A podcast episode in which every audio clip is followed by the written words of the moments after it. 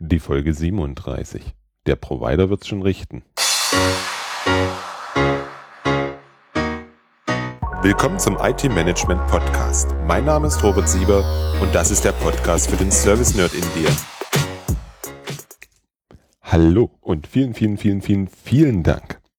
Auf die letzte Folge habe ich sehr viel Feedback bekommen. Das finde ich wahnsinnig. Wenn ich hier vor Rechner und Mikro sitze, dann ist da ja keiner. Niemand, dem ich in die Augen schauen kann, keiner, der nickt oder vielleicht einschläft. So wie du das vielleicht von Vorträgen anderer Menschen kennst.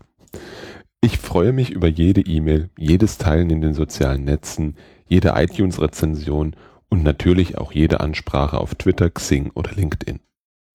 Mit der letzten Folge habe ich wohl so ein bisschen den Nerv getroffen.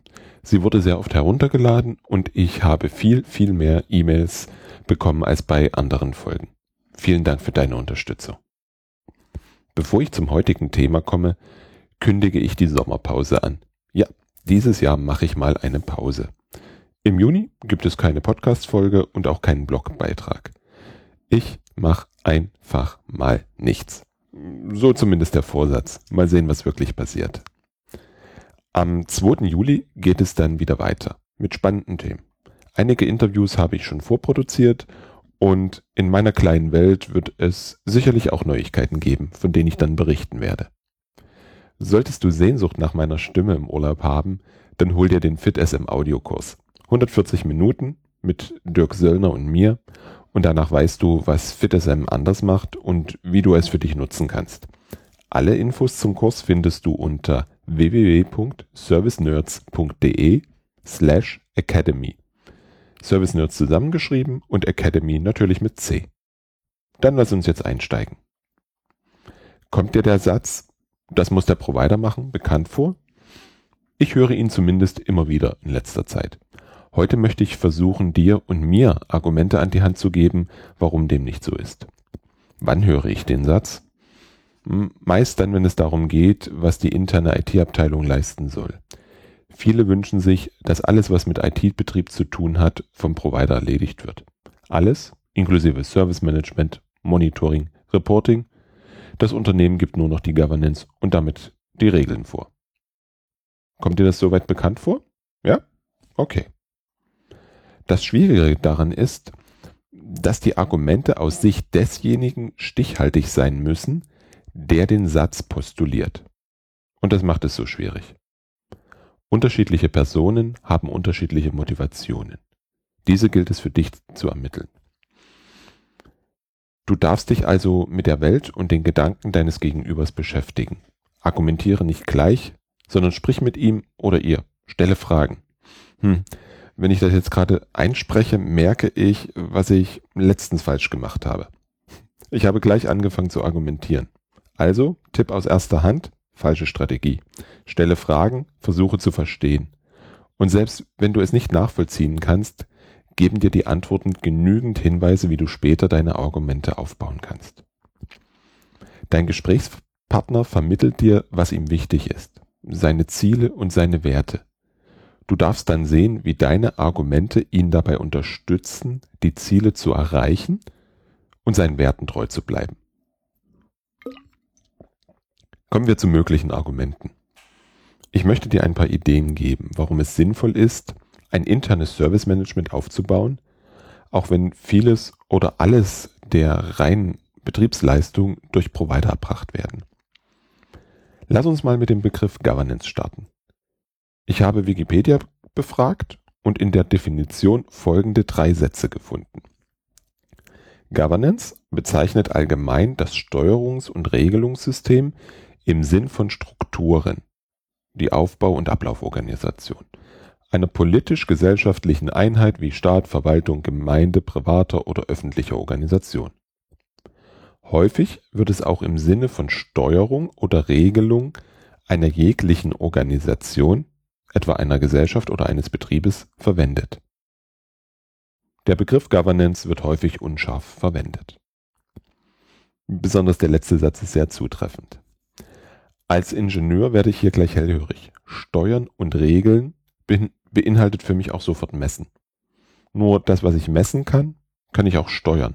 Stichwort Regelkreis. Auch dazu habe ich bei Wikipedia nachgeschlagen. Als Regelkreis wird der in sich geschlossene Wirkungsablauf für die Beeinflussung einer physikalischen Größe in einem technischen Prozess bezeichnet.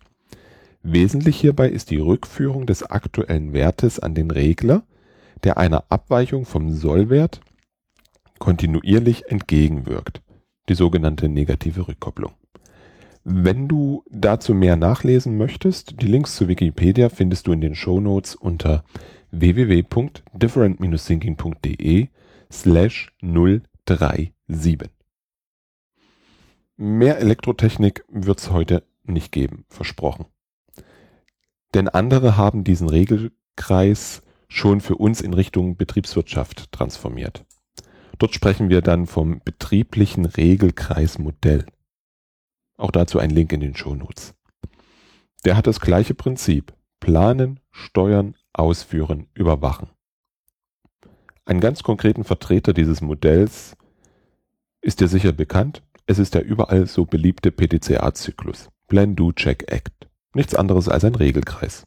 Ich plane etwas, ich führe es aus, ich überwache es und steuere die neue Planung über das Ergebnis. Das bedeutet, dass der Auftraggeber, der, der die Service Governance vorgibt, auch für die Überwachung des Ergebnisses verantwortlich ist. Es ist wie mit Kindern. Wenn du denen Regeln vorgibst und diese merken, dass ein Verstoß auf Dauer keine Konsequenz hat, dann nehmen die dich irgendwann nicht mehr ernst. Und genauso ist es mit dem Provider. Unser bekanntestes Governance-Modell in der IT heißt COBIT. Ausgeschrieben Control Objects for Information and Related Technology. Wobei seit Version 5 das Ganze nicht mehr ausgeschrieben wird, sondern einfach nur COBIT heißt. Ich habe es deswegen nochmal genommen, weil Control Objects. Die Betonung liegt auf Control Objects. Übersetzt Steuerungsvorgaben. Damit es nicht eine COBIT-Episode wird, nur ganz kurz. COBIT geht grundsätzlich von den Unternehmenszielen aus. Daraus werden die IT-Ziele definiert und daraus die Ziele für die sogenannten Enabler. Es wird beschrieben, was getan werden soll und nicht wie es getan werden soll. Für alle Ebenen werden Mess- und Zielgrößen definiert, die du diesmal von unten nach oben misst, um so den Regelkreis wieder zu schließen. Planen, ausführen von oben nach unten, messen von unten nach oben, um den Kreis wieder zu schließen.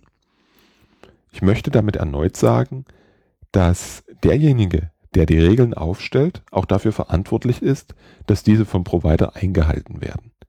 Du darfst, nein, in diesem Fall, du musst deinen Provider aktiv steuern und damit auch überwachen. Hier besteht die Gefahr, dass eine philosophische Diskussion über unterschiedliche Governance-Verständnisse stattfindet. Hat Wikipedia ja selber schon in die Definition reingeschrieben. Es wird sehr unterschiedlich verwendet, der Begriff. Deswegen sollte das nicht ein einziges Argument in dieser Diskussion sein. Ein aus meiner Sicht ganz wichtiges und auch nicht ganz einfaches Argument ist folgendes. Der Provider liefert technische Services. Deine Kunden, dein Unternehmen braucht aber Business Services. Das Argument ist deswegen so kompliziert, weil für viele Führungskräfte nicht das I, sondern das T in IT dominiert. Ich sage in letzter Zeit immer, bei IT steht das I von und damit interessiert mich eigentlich nur die Information. Und genau darum geht es. Deine Provider liefern dir technische Services. Du bekommst ein CRM-System, E-Mail, Drucker, Dokumentenmanagementsystem und was du sonst noch so brauchst, um Rechnungen zu erstellen, zu drucken und Eingangsrechnungen zu bezahlen. Es ist deine Aufgabe, eine funktionierende Unterstützung der Geschäftsprozesse sicherzustellen. Zumindest in meiner Welt. Der Geschäftsprozess Eingangsrechnung sieht vielleicht so aus. Rechnung kommt per Post, wird eingescannt, dann im Dokumentenmanagementsystem abgelegt, zur Freizeichnung weitergeleitet, in der FIBO erfasst und dann bezahlt. Der oder die Provider sind verantwortlich für die Funktion der einzelnen Komponenten. Kein Provider wird die Verantwortung für die Funktion des Gesamtsystems übernehmen. Kann er ja eigentlich auch nicht. Outsourcings, die ich selber erlebt habe und die nach dem Modell der Provider wird schon richten funktionierten, hatten die Folge, dass sich eine umfangreiche, offiziell geduldete, Schatten-IT entwickelte. Weil genau das Wissen und die Bemühungen um die Geschäftsprozesse in diesem Szenario gefehlt hat. Wenn du es richtig angehst, dann hast du keine Schatten-IT, sondern die notwendigen Prozesse und Werkzeuge, um die Providerleistung zu steuern und zu messen.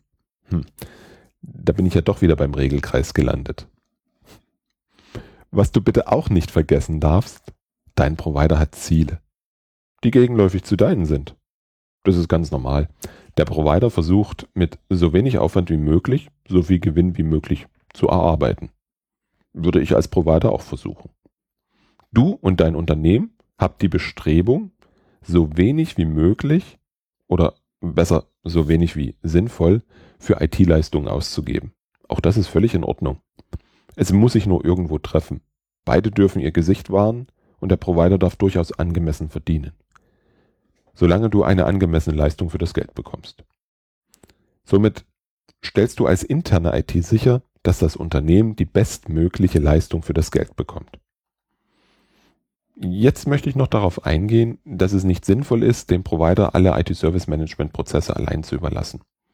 Während es beim Service Desk, Incident und Problem Management möglich erscheint, wird es im Change- und Demand-Management schon fast unmöglich. Selbst bei Störungen und Problemen ist eine Mitwirkung interner Wissensträger sinnvoll. Wissen bezieht sich hier vor allem auf das Prozesswissen und das Wissen um die Verbindung zu den Geschäftsprozessen und der IT. In den letzten Wochen sind viele Menschen auf mich zugekommen mit ihren IT-Problemen. Häufig habe ich gesagt, okay, das möchte ich mir gern bei Ihnen direkt anschauen. Wir haben einen Termin vereinbart und ich habe mir zeigen lassen, bei welchen Abläufen der Fehler oder das Problem auftritt. Und ich habe Fragen zum Prozess gestellt.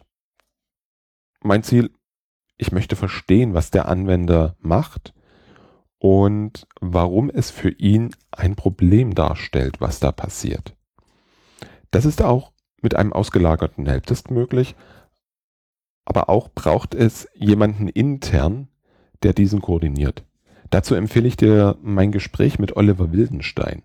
Einen Link dazu findest du natürlich in den Shownotes unter www.different-thinking.de slash 037. Je weiter weg die ITSM-Prozesse von den Prozessen des Unternehmens sind, ich meine die Ausführung der ITSM-Prozesse, umso generischer werden sie und umso weniger fühlt sich der Nutzer verstanden. Umso weniger versteht der Provider die Relevanz. Warum ist der Endanwender, der hier gerade anruft, so aufgeregt? So zumindest meine Theorie. Was meinst du dazu? Hm, weißt du, was ich jetzt spannend fände? Wenn es auf diesen Beitrag eine direkte Widerrede gäbe. Das würde mich echt interessieren. Also, wenn du Lust hast, dann zerpflücke meine Argumente und erkläre mir, warum es sinnvoll ist, dass der Provider alles im IT-Service Management übernimmt. Nicht nur die Betriebsleistung, sondern alle ITSM-Prozesse gleich mit. Gern per E-Mail an robert at different-thinking.de oder als Kommentar hier unter dem Beitrag. Hm, zum Abschluss noch ein Punkt. Compliance. Nicht wenige Unternehmen sind zur Einhaltung spezieller Richtlinien wie beispielsweise FDA, also die US Food Drug Administration, äh, GMP, Good Manufacturing Practices oder dem Sarbanes-Oxley Act, kurz SOX, verpflichtet, um nur mal einige Beispiele zu nennen.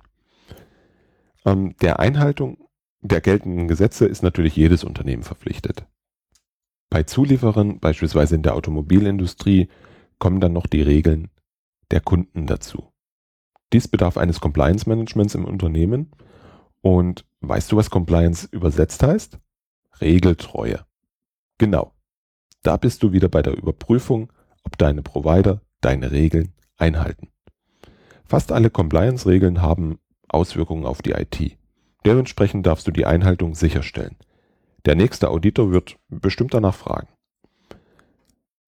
Ich fasse das Thema für dich nochmal in zwei Punkten zusammen.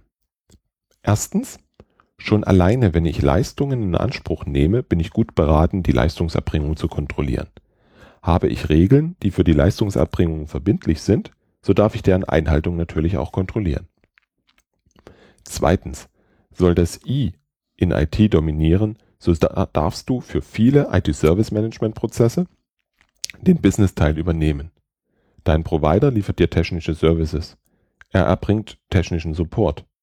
Häufig hat er keine Ahnung von deinen Prozessen und deren speziellen Ausprägungen.